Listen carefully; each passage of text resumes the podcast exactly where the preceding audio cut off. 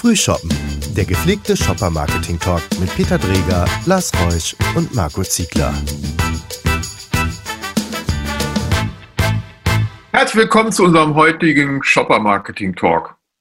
Heute haben wir uns mal ein ganz heißes Thema äh, vorgenommen, über das wir zurzeit viel hören und auch viel lesen können. Studien zeigen eine zunehmende Bedeutung von ethischem Konsum oder anders ausgedrückt, ethische Kriterien sind zunehmend auch fester Bestandteil von Kaufentscheidungen. Das können wir an vielen Stellen nachlesen. Logisch und richtig, Fragezeichen, auf jeden Fall ein Thema, mit dem wir uns auseinandersetzen müssen, wenn wir in Zukunft die richtigen Angebote machen. Beschäftigt man sich jetzt mit diesem Thema, dann stellt sich zuerst mal die Frage, was ist überhaupt ethischer Konsum? Weil das ja ein Wahnsinnsfeld. Marco, was sagst du dazu? Was ist ethischer Konsum? Eine schöne Frage, lieber Peter. Ja, eines Tages geht es darum, irgendwie sich nachhaltig zu verhalten in seinem Konsumverhalten. Also sprich, sich damit auseinanderzusetzen, ähm, welche Produkte kaufe ich, welche Dienstleistungen nehme ich wahr, welche davon sind entsprechend ähm, ja, meiner ethischen Prinzipien ähm, ja, richtig oder nicht. Also das fängt an bei Themen wie, ähm, sind Produkte umweltfreundlich hergestellt? Ähm, sind diese Produkte unter menschenwürdigen Arbeitsbedingungen erstellt worden? Ähm, es geht rund um auch die ganze, das ganze Thema Nachhaltigkeit im Sinne von äh, recycelbar, Verpackungsmüll, klimaneutral. Also wenn ich verschiedenste Parameter für mich als Konsument habe, dann kann ich diese anlegen und gucken, ähm, inwiefern die Produkte, die ich kaufe, dementsprechend. Und ähm, ich finde, ein Beispiel, was gerade ja äh, super spannend ist, ist zum Beispiel dieses äh, Thema der Second-Hand-Mode. Also selbst große Handelsketten wie H&M steigen in dieses Thema gerade ein. Ähm, IKEA äh, überlegt sich, wie man aus alten Möbeln was Neues machen kann. Also das Thema der, der Nachhaltigkeit und der Längerverwendbarkeit von Produkten ähm, wird auch gerade für große Multikonzerne ganz spannend, weil man einfach merkt, ähm, dass ähm, ja, dass die Konsumenten und Konsumentinnen da draußen einfach erwarten, dass Unternehmen irgendwo ähm, sich gesellschaftlich noch deutlich stärker engagieren und dort auch eine ganz klare Position einnehmen. Und äh, gerade auch diese ganz ähm, jungen Generationen wie Generation Y oder auch Z irgendwie, die erwarten das einfach mittlerweile und ähm, geben das Ganze auch wirklich äh, so, ja, auch kund. Ne? Also auch da wieder in der Kommunikation mit den Marken wird das auch ganz klar ähm, erwartet. Das ist so mein Punkt und ich glaube, also da wird noch viel mehr, viel, viel mehr kommen. Also ähm, das ist jetzt erst der Anfang. Lars, what's your team? Also ich glaube, die, die, du hast das ja gut zusammengefasst. Ne? Also es geht um Ökologie und es geht um sozial nachhaltigen Konsum, wenn wir darüber reden. Und ich glaube, die Treiber sind klar. Ne? Also nur noch wenig Politiker ähm, äh, sagen, dass der Klimawandel nicht stattfindet. Und äh, in der globalisierten Welt reden wir über das soziale Ungleichgewicht zwischen Ländern und Regionen, was man ausgleichen muss. Ich glaube, ich habe mal bei Statista geguckt, hauptsächlich betrifft das ja in Deutschland Kleidung und Lebensmittel. So, also zumindest da, wo findet ethischer Konsum oder da finden ethische Produkte statt. Ähm, und das ganze Thema der Sharing, Shared Economy, finde ich, wird ja auch immer mehr. Also wenn man überlegt, man das ganze ganze Mobilitätsthema auch, ähm, ist ja auch ganz spannend. Ne? Also die ähm, Otto-Gruppe hat ja gerade so eine Studie rausgebracht zu diesem Thema, wo 70 Prozent der Befragten sagen, dass ethische Kriterien fester Bestandteil ihrer Kaufentscheidung sind. Also ich glaube, dass das zunehmend in alle Bereiche reingeht und ähm, alle Bereiche betrifft. Wir können natürlich auch heute sehr schnell äh, transparent machen, wenn's, wenn irgendwo sehr unethisch gehandelt wird. Und das betrifft ja zum einen diese Umweltfaktoren, aber was wir noch gar nicht hatten, das betrifft auch der Umgang mit den eigenen Mitarbeitern. Ähm, das ist ja auch ein Teil, der damit äh, reingeht in das gesamte Thema. Ja. Also fassen wir, ich glaube, das ist, das ist, und es, wir müssen nicht darüber diskutieren, dass das ganze Thema Sinn macht und dass das vielleicht nicht nur Sinn macht, sondern auch tatsächlich absolut notwendig ist.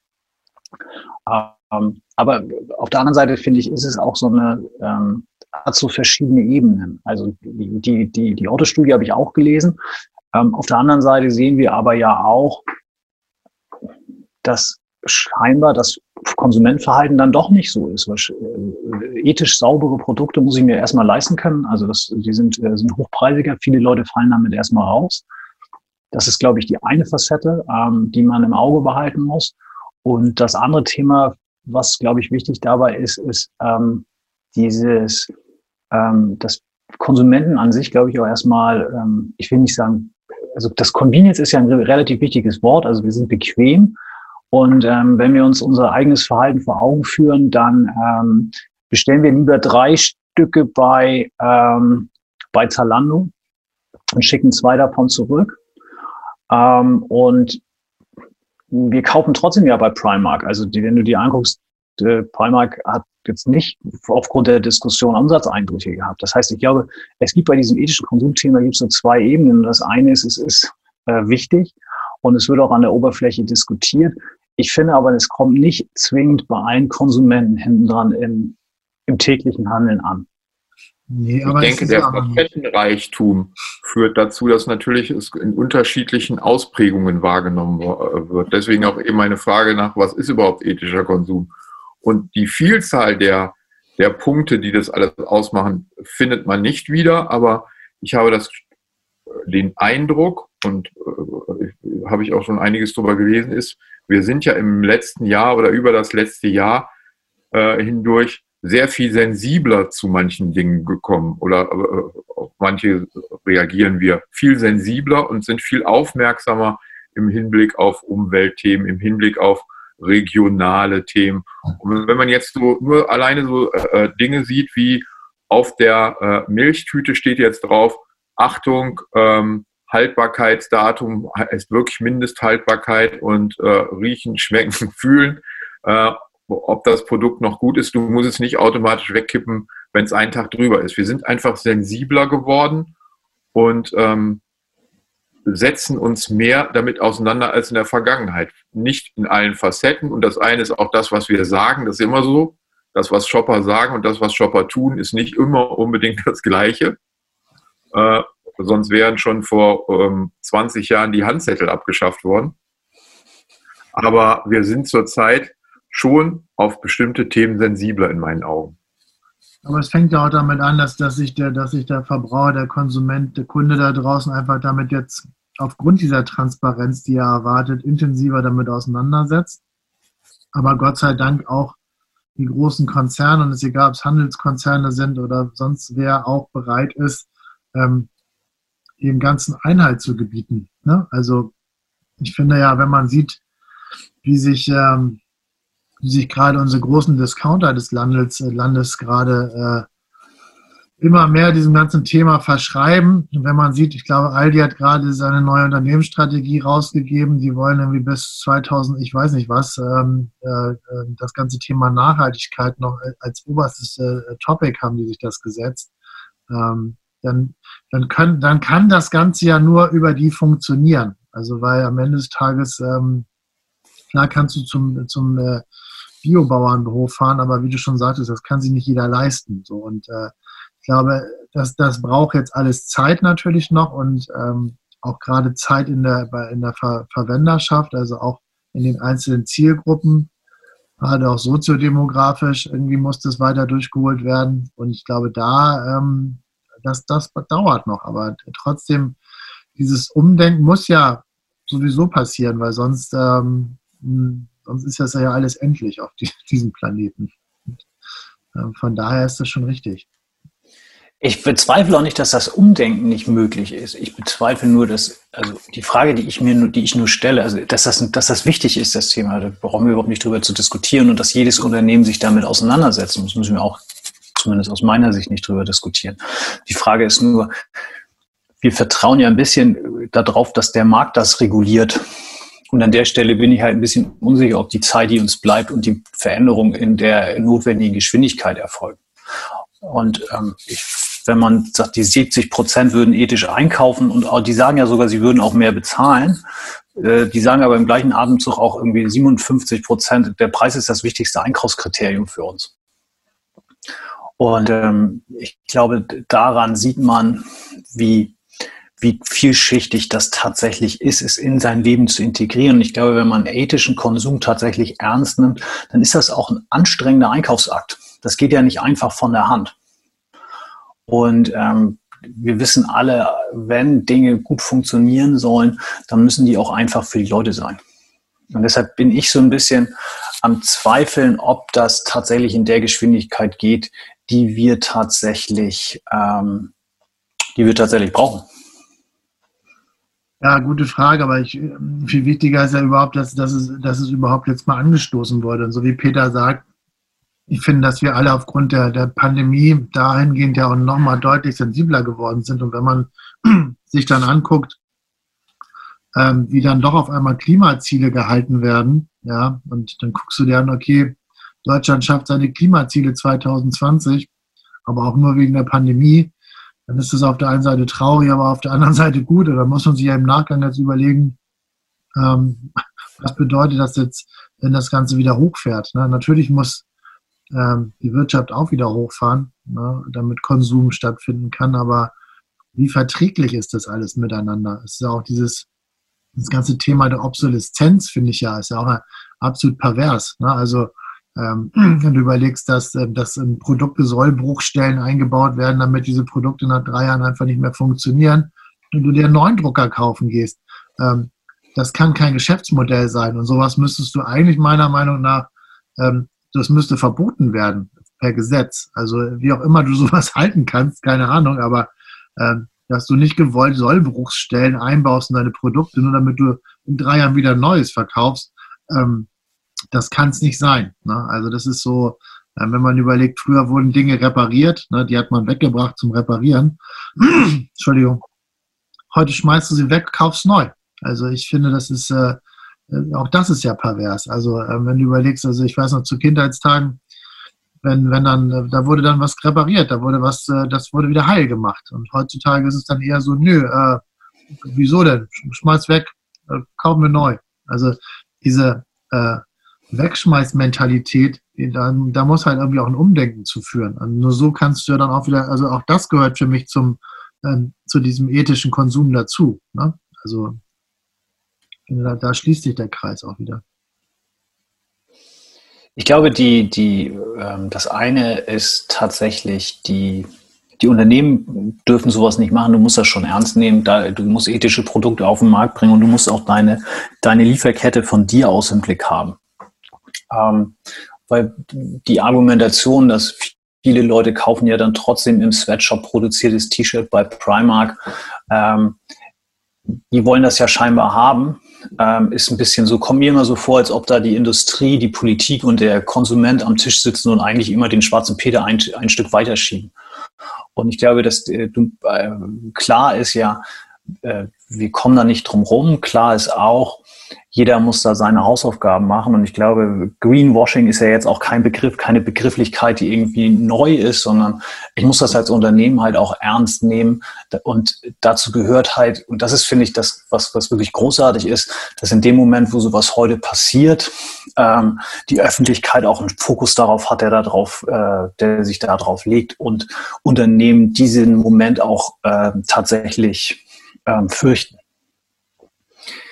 Äh, trotzdem finde ich, gibt es zu viel Konsum, Konsumbeispiele, wo man sagt, das kann man eigentlich gar nicht mehr machen, weil aus unterschiedlichen Gründen das ganz weit weg ist von ethischem Verkauf oder ethischem Konsum und trotzdem tun das ja Zielgruppen. Das heißt, ich persönlich glaube auch, dass wir, äh, wir kommen nicht, also das ist ein Thema, wenn man das wirklich will, unter dem Hinblick auf Klimawandel und soziale Ungleichgewichte, ist es nichts, was man dem, dem Markt überlassen kann, weil ich glaube, der, am Markt funktioniert es nicht besonders gut oder vielleicht auch einfach viel zu langsam.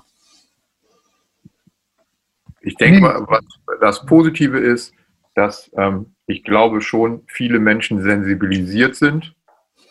Ähm, das Negative ist, dass ethischer Konsum oft teurer ist und sich deswegen natürlich schwieriger umsetzen lässt.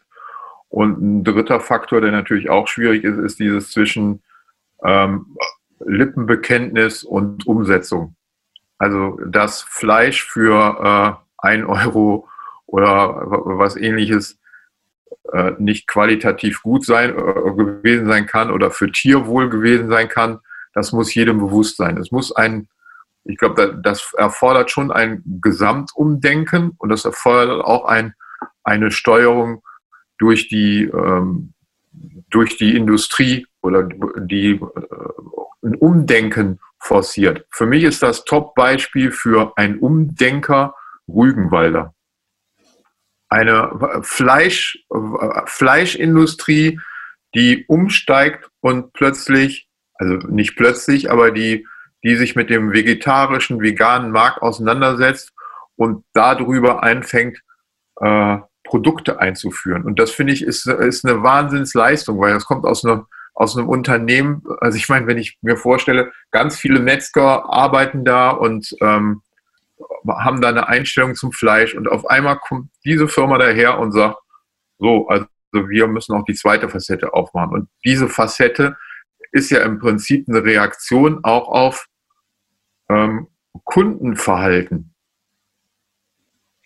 Und inzwischen ist dieser Bereich, soweit ich weiß, ja ähm, schon größer als der herkömmliche Bereich. Also das ist für mich ein Wahnsinnsbeispiel für ein Umdenken und sich trauen, anders zu denken.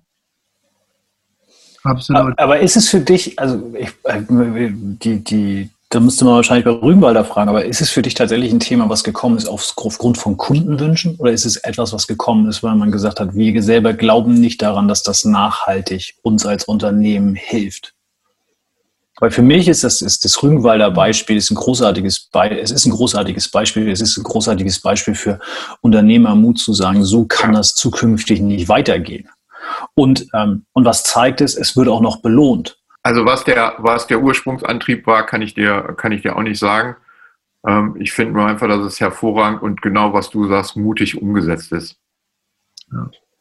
Ja, es ist ein schönes, schönes, wirklich ein schönes Beispiel dafür, wie, wie, man, wie man sich selber komplett neu erfinden kann in eine komplett andere Richtung. Wobei es dann, Kategorie ist gleich, nur komplett andere Richtung. Also es ist äh, wirklich super, aber es muss ja irgendwo dann wirklich aus dem, es, ist natürlich ganz klar aus dem Unternehmen herausgekommen, weil ich glaube, als Sie damit auf dem Markt sind vor ein paar Jahren, da war ja dieser, dieser Need von, von veganem oder pflanzlichem Ersatzprodukt noch gar nicht so groß da. Also das hast du in Bio-Supermärkten bekommen. Ja, da gab es diese mal, Hersteller, schon kleine Hersteller, ähm, regionale Hersteller davon, also noch nicht mal, noch nicht so ein Multi wie Rügenwalder und ähm, ich glaube, die haben einfach für sich eine unglaublich große Chance gesehen, weil sie den Markt gesehen haben, weil sie einfach den, äh, die Änderung äh, in, in, den Zielgruppen gesehen hat, dass da was Neues heranwächst und dass da eine Bereitschaft ist, auch, äh, auch geringeren Fleischkonsum zu haben. So, und ähm, für die war das sicherlich nicht nur ein äh, ethischer, äh, sondern auch ein Business Case zu sagen, okay, dann lass uns da mal reinwachsen, weil wir wollen ja auch weiterhin Geld verdienen. Ne? Also aus Gutmenschentum werden es nicht nur getan haben. Ja. Nein, ist ja auch, ist ja auch legitim. Absolut. also. Ja, also ich glaube, es muss wieder, es ist, also das Umdenken, wie gesagt, ist da in der, in der Bevölkerung, in der Gesellschaft. Es ist halt noch nicht, noch nicht überall angekommen in der Gesellschaft. Das wird dauern. Lars, du hast recht. Ob wir die Zeit dafür haben, weiß ich nicht. Das wird man sehen. Ich finde aber gut, dass es äh, sowohl in der Gesellschaft angekommen ist, aber auch gerade, gerade bei den Herstellern und den Händlern, dass sie sagen wirklich, okay, wir wollen uns darum bemühen, Dinge wirklich ähm, anders zu machen. Und das schaffst du nur, wenn das die Großen vorgeben. Also die Kleinen können da ihr Beitrag zu tun. Das ist so wie dies, dieser holländische Schokoladenhersteller Toni Chocoloni heißt der, glaube ich. Der, der, stellt auch für, für Herrn äh, Joko Winterscheid die Jokolade her, die ja gerade auch schwer durch die Decke geht. Ähm, äh, das, das ist halt auch eine komplett ähm, nachhaltig hergestellte Schokolade, also wo wirklich dann der Kakao nicht mehr irgendwo äh, per Sklaverei gefördert wird, sondern wo die wirklich komplett darauf achten, dass es wirklich alles eingehalten wird. Und ich finde, da, da fängt es ja auch schon an. Und ähm, auch da, da natürlich gibt es Zertifikate von Fair Trade bis hin, hast du nicht gesehen, was es da alles gibt. Ähm, aber ob das ausreicht heute noch und ähm, also auch da sieht man ja auch, dass solche Produkte ähm, sehr erfolgreich am Markt sind, weil sie einfach ähm, diese, also oder auch zum, ich finde, was auch ein wahnsinnig super Beispiel ist, ist, ist Share. Also das äh, Share ist halt, ein, die sind, glaube ich, seit drei Jahren jetzt auf dem Markt in Deutschland.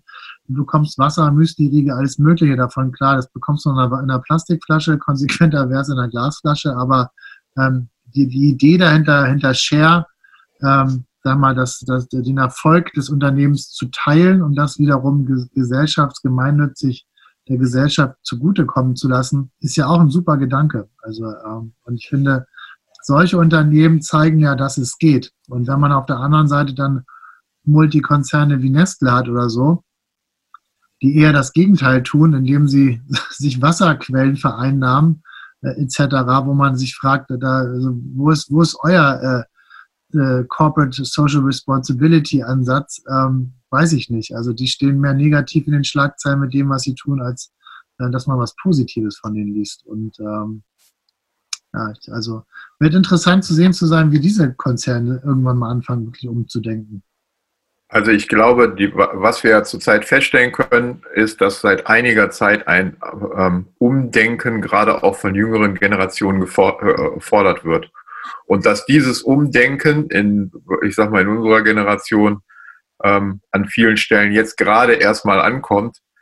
Äh, gestartet, wenn ich de denke hier, ähm, Greta Thunberg hat dafür gesorgt, dass schon eine Aufmerksamkeit auf solche Themen gegeben wurde. Jetzt auf äh, Nachhaltigkeit, Umwelt und diese Dinge. Das letzte Jahr der ähm, Pandemie, was uns sensibilisiert hat und vielleicht an manchen Stellen auch Zeit gegeben hat, uns mehr mit solchen Themen auseinanderzusetzen oder uns auch mal äh, dazu bewegt hat zu überlegen, kann das alles so weitergehen?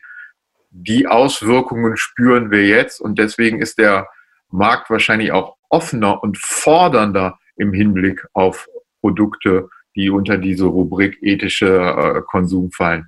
Also wenn ich äh, denke, ein äh, Discounter wie Aldi ähm, wirbt jetzt mit veganen Produkten, dann muss das Thema aber schon ganz schön breit und interessant sein für eine ganz kleine Nische würden sie es wahrscheinlich nicht machen.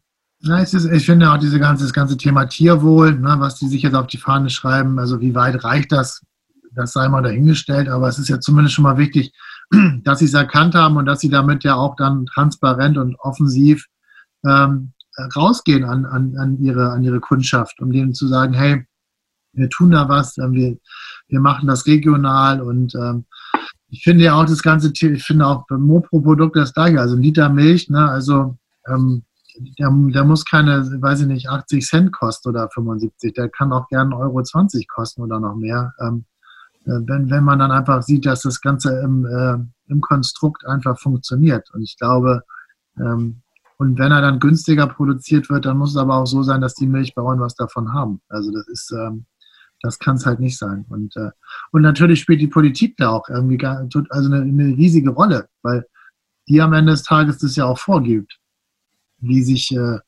wie sich äh, also die Industrieseite zu verhalten hat äh, und äh, am Ende des Tages, wie die Gesellschaft das mittragen kann. Also das ist ja auch da wieder ein Kreislauf.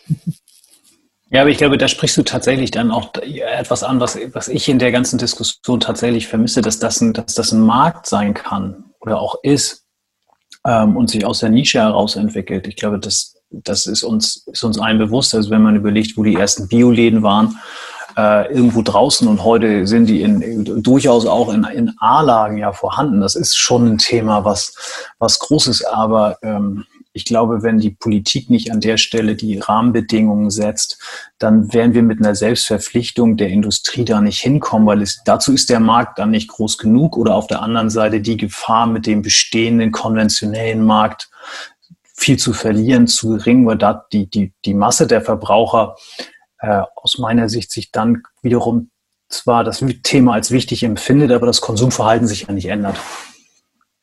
Nein, richtig. Also das Konsumverhalten ändert sich nicht oder hingehend dessen, dass man das, dass, dass es Käuferschichten gibt, die gezielt darauf losgehen, aber die breite Masse natürlich nicht.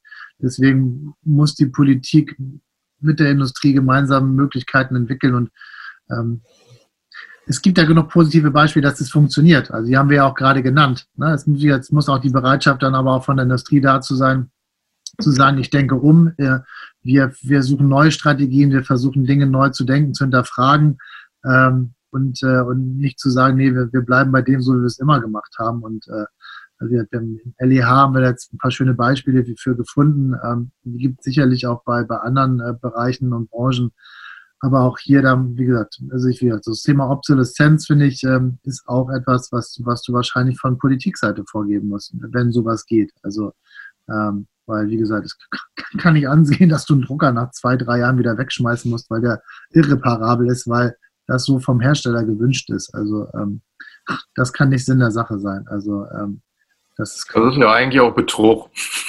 Schlicht ja, und. Eines Tages auch Beschiss, wenn man so will, Peter. Ja, das stimmt auf jeden Fall. Das ist, das ist tatsächlich so, ja. Ähm, Weil das fängt ja mit den Druckerpatronen schon an. ich glaube, das, das zeigt ja nur, dass, ähm, dass der, der, der kräftigste Spieler am Markt ähm, da agieren muss. Ne? Also wir haben ja ein Verbraucherschutzministerium, wir haben ja eine, die Politik, die in der Lage ist, uns innerhalb kürzester Zeit zum Atomausstieg zu bewegen, wenn nur große, schlimme Dinge passieren.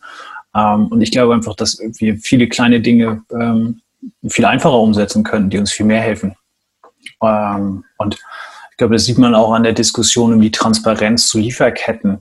Ähm, das ist jetzt ja nicht, dass alle, da springen auch nicht alle auf und sagen, ähm, da müssen wir mal Licht reinbringen und müssen dafür sorgen, dass die Näherin in Bangladesch vielleicht doch mehr als 50 Euro im Monat bekommt. Ja. Und ähm, ist, so. Aber das ist ja auch die Sache wieder, wie du, wenn du das Primark-Beispiel bringst. Ne? Also ich meine, wo soll ein T-Shirt denn für drei Euro herkommen? Also ist äh, und dann liegt es halt wieder bei, wirklich ganz klar zu sagen, entweder es gibt keine T-Shirts mehr für drei Euro, dann gibt es aber wieder Ziel. Also es ist ja so eine, auch da eine Unterscheidung. Also habe ich nur Geld für, für ein 3-Euro-T-Shirt oder äh, mache ich das einfach, aus, weil ich, weil ich, äh, weil ich, weil ich Fashion Victim Kiddo bin und ich jetzt alle zwei Wochen ein neues T-Shirt brauche, weil die Farbe X äh, gerade trendig ist. Keine Ahnung. Also auch das ist ja ein Kreislauf wieder, wo du sagst, ähm, ich meine, deren Geschäftsmodell basiert komplett darauf, günstige Kleidung herzustellen. Aber die Frage ja auch, inwiefern die Gesellschaft sowas nachfragt oder nachfragen muss auch, weil, weil es nicht anders geht oder weil man das einfach so unbedingt so will. Ne?